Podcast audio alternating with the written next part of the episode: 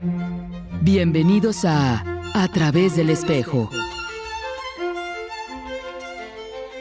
El espacio donde convergen el pasado y el presente. Conduce Marcos Rayas.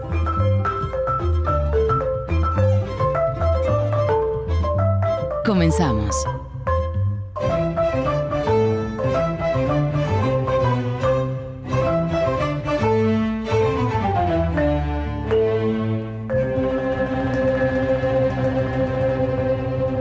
Buenos días, damas y caballeros, y sean bienvenidos a A través del espejo. Este es su programa favorito de música contemporánea. Mi nombre es Marcos Rayas y muchas gracias a las personas que nos escuchan a través del 96.3 de FM en la ciudad de Guadalajara, a través del 91.9 de FM en Puerto Vallarta y a través del 107.1 de FM en Ciudad Guzmán, así como las personas que nos escuchan a través de las distintas plataformas digitales.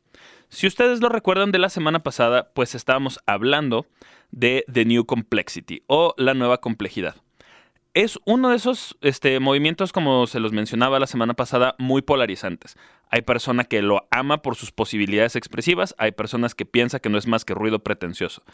Y como siempre, pues yo lo que hago aquí es traerles información para que ustedes tomen sus propias decisiones y conozcan pues un poco más de esta música que de repente no tiene tanta salida al respecto de eso, recibí un, mensaje de uno de nuestros queridos radioescuchas, que es Charal Arte Mexicano, que tuvo, que bueno, tuvo a bien felicitarnos por el programa, nos menciona que este, pues ya tiene varias, este, varias emisiones que nos escucha. Hasta aquí le mandamos un saludo a todas las personas que trabajan en este taller de artesanías que se llama Charal Arte Mexicano.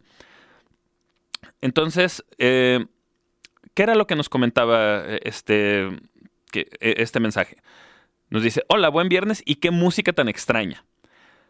Y pues la, verdad, sí, no es difícil no estar de acuerdo. O sea, aún para términos de la gente que está metida en el mundo de la música clásica, esto puede parecer este, extraña. Y ya platicábamos un poco, hablábamos del de el punto de vista como creador, ¿no? De cómo era necesario tener acceso a estas nuevas herramientas, tanto teóricas como técnicas que te permitan hacer otras obras, este, y un, y un largo etcétera. Pero hablábamos también de cómo es la heterogeneidad, o sea, esta, la diversidad en la música, así como en prácticamente todas las artes que son sujetas de ser objetos de consumo, pues está en riesgo de desaparecer. Yo creo que no es un secreto para nadie el irnos dando cuenta cómo el espectro de, de la diversidad sonora que se nos ofrece es cada vez menos amplio, especialmente en las radios comerciales. A lo mejor Jalisco Radio es uno, por el hecho de, ser radio pública, pues tiene un poco la, ventaja de ser este bastión que puede seguir ofreciendo pues del tipo de música que yo pongo aquí. Pero resulta algo interesante, ¿no? O sea, uno podría pensar, bueno, sí, a lo mejor es una herramienta súper padre para el creador, pero ¿y al público dónde lo dejas? Y aquí eh, llegaba una, una realización que se me hizo importante y que me gustaría compartir con todos ustedes yo, para, empezar, nunca o prácticamente nunca hablo del público como consumidor del arte cultural. De, de, los objetos culturales. ¿Por qué? Porque no considero que el arte deba de ser un objeto de consumo. Porque eso significa que el arte tendría que tener por primer objetivo lograr este, dividendos, o sea, lograr ser rentable, ser vendible. Y si bien es cierto que existe una industria cultural y hay toda una maquinaria pop, etcétera, hay lugares en donde ese no es el punto de interés. El punto de interés es la investigación, este, la experimentación y la innovación, que parecieran ser tres categorías que están profundamente peleadas con pues, la industria. ¿Y por qué les estoy compartiendo esto? ¿Cuál era la reflexión final de, de toda esta situación? Para el público, el arte no es solo un objeto de consumo, también funciona como un tipo de proxy. ¿Y a qué me refiero con esto? Cuando nos sentimos tristes, es muy común que podamos escuchar una canción, ver una película, escuchar un poema, leer algún tipo de, de, cuento, novela, y sentirnos identificados y decir, claro, eso me está pasando a mí. Y que el personaje de, de, lo que estamos leyendo o que la narrativa de la canción ofrezca algún tipo de solución al problema que yo también estoy teniendo, pues me ofrece a mí también un tipo de, de, saneamiento, ¿no? sé, yo también este, supero un poco ese problema gracias a esta pieza de arte. Y eso está muy bien cuando los sentimientos que tienes, las experiencias que tienes, están perfectamente alineadas con, este, con, lo que estamos escuchando, con lo que estamos consumiendo eh, dentro de la industria. Por ejemplo, si estás sufriendo de desamor, pues probablemente la canción de Shakira sea excelente para ti en este momento. O si estás este, profundísimamente enamorado de otra persona, este, pues a lo mejor cualquier tema pop de, qué sé yo, lo último que esté sacando Rake o algo así, seguramente sería una muy buena opción. Pero ¿qué pasa cuando tú estás pasando por algo y, no se te ofrece una obra de arte que, que te ayude a superar esta situación? ¿Qué pasa si yo soy, o sea, yo claramente soy un adolescente, pero qué pasa si yo como adolescente estoy pasando por el divorcio de mis padres? Y eso es algo de lo que ningún, ninguna, ningún arte, ninguna, ninguna canción, ninguna serie, ningún libro está hablando de esto. E, eso me deja a mí con menos herramientas para afrontar mi realidad. E, eso es problemático para, para la persona que gusta del arte, porque no todos tenemos la responsabilidad de hacerlo, pero la verdad es que todos lo disfrutamos y a todos nos ayuda de esta manera. Y es, es aquí en donde estos espacios y este tipo de expresiones como la nueva complejidad se vuelven importantes. ¿Por qué? Porque me ofrece un universo sonoro que relata esas experiencias que yo no estoy, o sea, que yo estoy teniendo y que no están alineadas con la industria. Entonces me ofrece a mí la opción de atravesar por nuevas experiencias, de atravesar, de transitar por las experiencias que estoy transitando en mi vida con nuevos universos sonoros y que estos me ayuden, pues de alguna manera, a descargar o a resignificar las cosas que yo estoy viviendo. De ahí la importancia de este tipo de movimientos como la nueva complejidad y la razón por la que a mí me, me, me interesan tanto. Como les decía desde la semana pasada, cuando tú escuchas a una persona que toca Mozart, esa persona te va a decir, oye, pues es que mira, en esta frase yo le agrego este vibrato eh, a esta nota larga porque siento que eso le da esta expresión. Entonces venimos de un paradigma en donde el ejecutante le agrega cosas a la obra para hacerla funcionar. Después brincamos en el siglo XX, especialmente en la primera mitad del siglo XX. Por cierto, yo sé que esa realidad aplica para el clasicismo en Mozart, pero la verdad es que se mantiene bastante bien en el romanticismo, inclusive en el postromanticismo. Pero les digo, brincamos al siglo XX, tenemos su primera mitad y aparecen el serialismo, la evolución del serialismo como el serialismo integral, este, y empiezan a aparecer otras de estas músicas de vanguardia, la música, por ejemplo, de Stravinsky, Bartok y estos gigantes de la primera mitad del siglo XX. Y tenemos música que está escrita con o sea, de forma muy estricta, no es música muy precisa a la hora de, de su escritura. Entonces, pues poco a poco, durante la primera mitad del siglo XX, las libertades creativas del ejecutante se van retirando y se van retirando para favorecer la precisión de la partitura del, del, compositor. De hecho, algunos este, historiadores, que conozco, algunos historiadores contemporáneos, están empezando a llamar esta primera mitad del siglo XX como el culto de la música escrita. La segunda mitad del siglo XX trata de hacer todo lo contrario. La nueva complejidad, cuando tú revisas una de esas obras, Parece que es una hoja de papel que pasaste por una mina de carbón. Está llena de un montón de bolitas y palitos, rayaduras. Este, es prácticamente inescrutable la pieza. Pero entonces, ¿qué pasa? Tienes tanta información que la pieza es genuinamente imposible de tocar. Entonces, ¿qué hace el ejecutante? Tú le acabas de dar un pedazo de música que no se puede hacer, que transgrede los límites de la realidad. ¿Qué hacemos con eso? Bueno, el ejecutante se va a ver en la necesidad de escoger los elementos y de conjugarlos según su creatividad para llevar a cabo la pieza. Inclusive es muy común que se hagan reediciones de estas partituras para ensambles estudiantiles en donde ya el editor de la pieza hace él la selección de quitar cosas. Obviamente a los compositores de la nueva complejidad no es como que les emocione mucho este proceso, porque ese es un proceso que debería ser el ejecutante, porque él en este sentido se vuelve co-creador de la pieza. Y bueno, esta es la filosofía de la nueva complejidad. La vez pasada estábamos este, escuchando a sus exponentes, escuchamos a Richard Barrett, James Dillon y Chris, eh, perdón, Chris Dench.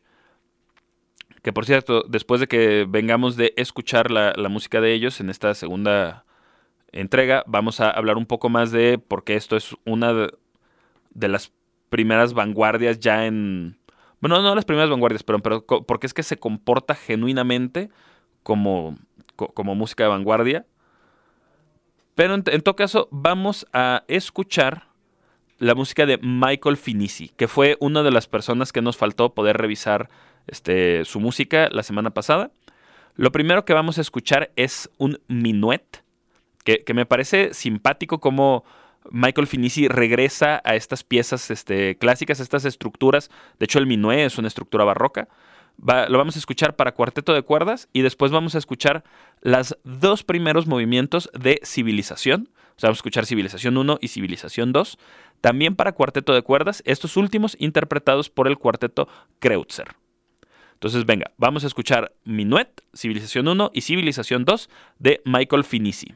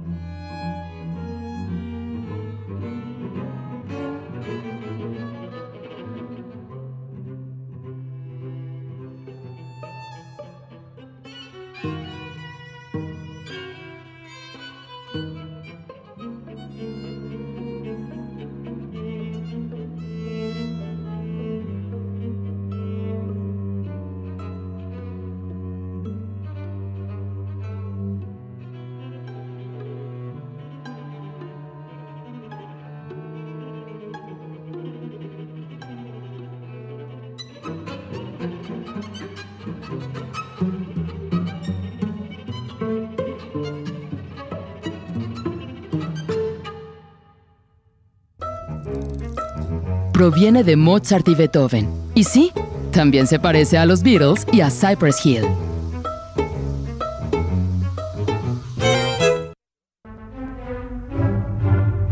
Es la música sin ataduras que suena en Más allá de la cámara. Volvemos.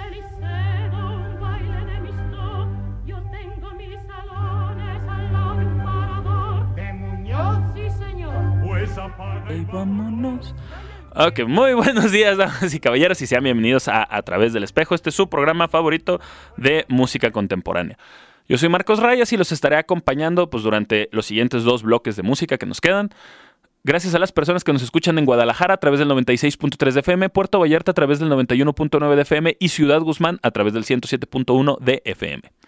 Si por alguna razón se perdieron la primera mitad del bloque, estamos hablando sobre la nueva complejidad. Este es un movimiento musical que se empieza a gestar desde los 70s, pero agarra su auge durante la década del 80 y del 90 del siglo pasado, porque decirlo así siempre te hace sentir más culto, pero más viejo todo al mismo tiempo.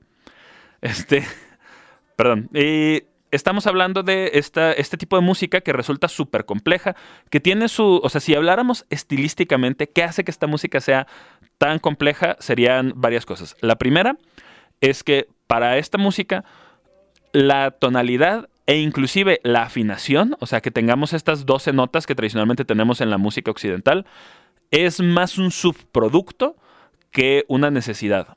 Por ejemplo, en algunas de las piezas que hemos escuchado, es mucho más importante la rítmica y si de hecho aparecen notas que estén que se puedan escribir en nuestros pentagramas tradicionales, bien, y si no, la verdad es que tampoco importa. La segunda sería la hipercomplejidad rítmica. Existe un concepto que todavía he batallado por traducir al español y si alguno de nuestros radioescuchas sabe cómo hacerlo, se lo agradecería muchísimo. Me lo pueden escribir al Instagram de Marcos Rayas Compositor. esta idea son los nested tuplets. ¿Qué es un nested tuplet? Que, tengo que pronunciarlo como lento para que se entienda. Que mi mejor intento de traducir sería algo así como un hillo en un nido. Y yo sé, es una pésima traducción. Pero básicamente se trata de lo siguiente. Cuando nosotros tenemos compases regulares, digamos cuatro cuartos, ¿no? Estos de uno, dos, tres, cuatro, podemos importar métricas de otros lados. Por ejemplo, si nuestro compás es binario, o sea que se divida 2, 4, 6 u 8, pues tomar métricas no binarias, o sea, métricas nones, como el tresillo, ¿no? Este, en lugar de decir 1 y 2 y 3 y 4, tenemos 1 y 2 y taquiti 4, ¿no? Ahí metimos uno de 3 en medio de los de 4. Pero ¿qué pasa si en medio de ese de 3 yo meto una subdivisión de 5 adentro de la subdivisión de 3? Se empieza a hacer un desastre a nivel rítmico. Es súper complicado tocar y así de complejo de tocar es difícil de oír. Pero es parte de lo que le da a esta música sus rítmicas características. Eso lo dije al revés. Sus características rítmicas. Entonces, bueno, esa sería estilísticamente otra de las cosas que hace que esta música funcione como funciona. Ya por último, el por qué lo consideramos una vanguardia. ¿En qué sentido es diferente de New Complexity, la nueva complejidad, por ejemplo, al clasicismo? Bueno, en los siglos anteriores, de siglos XVI, XVII, XVIII y XIX, existía una figura hegemónica y, digamos, los hijitos de esa figura hegemónica. Por mucho que los hijos pudieran realizar innovaciones, siempre estaban ceñidos al sistema, al sistema hegemónico del que provenían. Por ejemplo, la primera escuela vienesa, este, Haydn, Mozart y Beethoven. Eh, Haydn fue el, compositor al que le atribuimos el inicio del clasicismo. Y ya dicho sea de paso, nunca es una persona la que, la que da luz a un movimiento. Siempre es un continuo cultural del cual emerge alguna obra que identificamos como la primera en esto, pero nunca es como de, ah, a él solito se le ocurrió en su estudio. No, en realidad es como algo que se gesta a nivel social y después lo manifiesta algún compositor. Entonces, cuando tú escuchas la música de Haydn, te das cuenta de su dominio claramente de la forma, de la orquestación, de la armonía y un largo etcétera.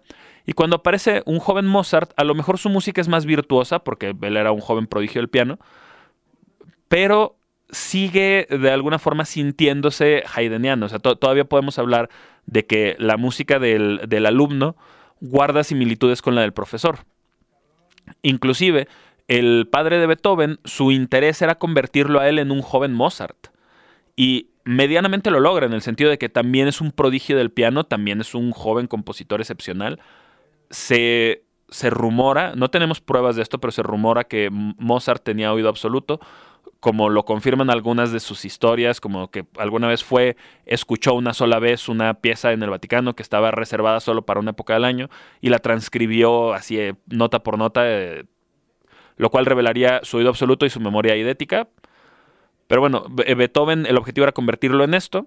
Y al final, su música, por lo menos la de su primera producción, se siente igual que la de Haydn y la de Mozart. O sea, el uso de la forma sonata como forma predilecta, las danzas como el rondó. Este, ya, o sea, de hecho le toma, es un proceso muy consciente el que hace Beethoven por romper con, las, con lo que venía detrás de él y sustituye el minuto por el scherzo y empieza a hacer estos como chistes musicales en los que desafía lo que ya estaba instalado antes de él, pero es un proceso muy consciente. En este caso, los movimientos en el siglo XX funcionan de una manera distinta.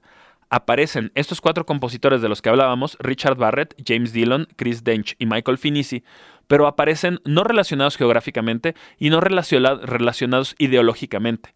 Utilizan herramientas técnicas y teóricas muy parecidas y eso hace que su música se parezca. Y al final ellos también tienen de alguna forma esta idea contraria a la música anterior de regresarle al ejecutante sus, sus, grados de libertad, que él pueda volver a escoger, cosa que no podía hacer, como les digo, en la música serial que venía antes de ellos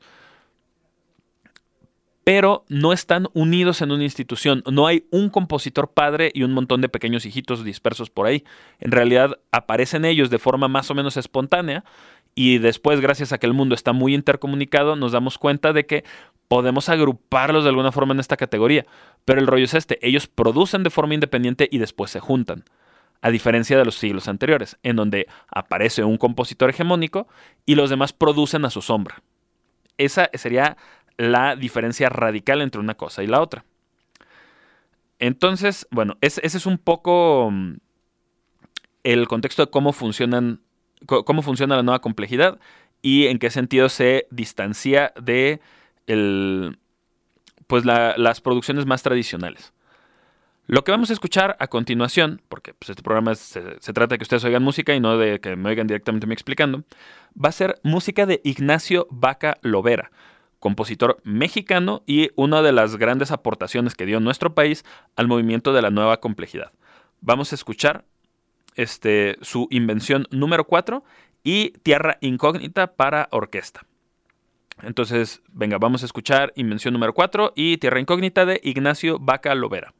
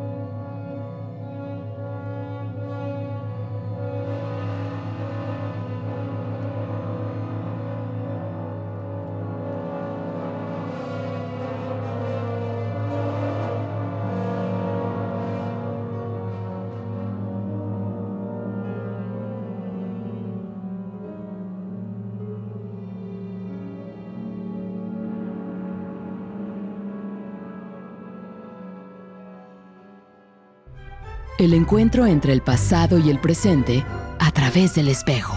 Continuamos. Música sin ataduras. Nómada. Sonando aquí en, en JB Clásico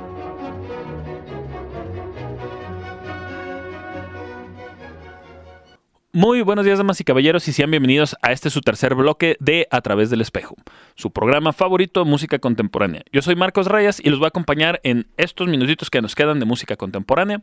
Gracias a las personas que nos escuchan en Guadalajara a través del 96.3 de FM, Puerto Vallarta a través del 91.9 de FM y Ciudad Guzmán a través del 107.1 de FM. El día de hoy hemos estado repasando la música de la nueva complejidad que además ya me parecía justo que revisáramos música que es no solo de la segunda mitad del siglo XX, sino literalmente de las últimas dos décadas. Ya a partir del siguiente programa quisiera que revisáramos música enteramente del siglo XXI. Pero bueno, vamos a cerrar el programa del día de hoy repasando la música de Richard Barrett. Como no debería resultarnos extraño, mucha de esta música está fuertemente inspirada por la tecnología. Entonces vamos a escuchar de Richard Barrett la música de los negativos. Todas estas este, hace alusión a las tecnologías que se usaban durante los 80 para la revelación de fotografías. Entonces, los títulos que tenemos son, por ejemplo, Delta, Coloide, Archipiélago, Basalt I, que es basalto E, y en stealth. Sí, que son, como les digo, tecnologías que se utilizaban para la fotografía durante la década de los 80. También resulta interesante que a pesar de ser música que está profundamente inspirada en la tecnología, se distingue de la música de los 60s y 70s, que se hacía estrictamente con medios electrónicos, porque bueno, eran el boom, ¿no? Estábamos hablando del nacimiento del sintetizador, estábamos hablando del nacimiento del sampling. Entonces, todas estas tecnologías ya se habían incorporado naturalmente a, la producción musical, pero ya no tenían ese boom de ser lo nuevo, lo que está pasando ahorita. Entonces, los compositores de los 80s y los 90 deciden regresar a los formatos tradicionales, pero cambiando, o sea, a pesar de que ya estás usando otra vez enteramente instrumentos acústicos, lo haces desde una perspectiva de un mundo que ya está profundamente relacionado con la tecnología. Entonces, bueno, vamos a escuchar negativos 1, 2 y 3 de el compositor Richard Barrett. Muchas gracias a todos por habernos escuchado y nos volveremos a escuchar la semana que viene.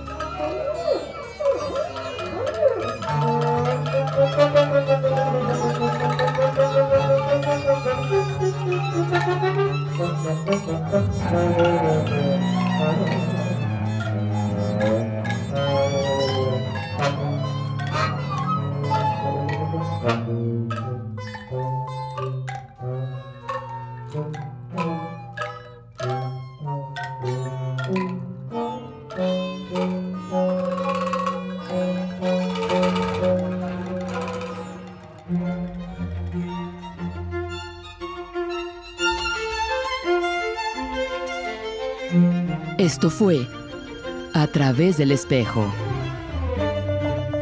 De lo clásico a lo alternativo, más allá de la cámara. Un viaje del pasado al presente.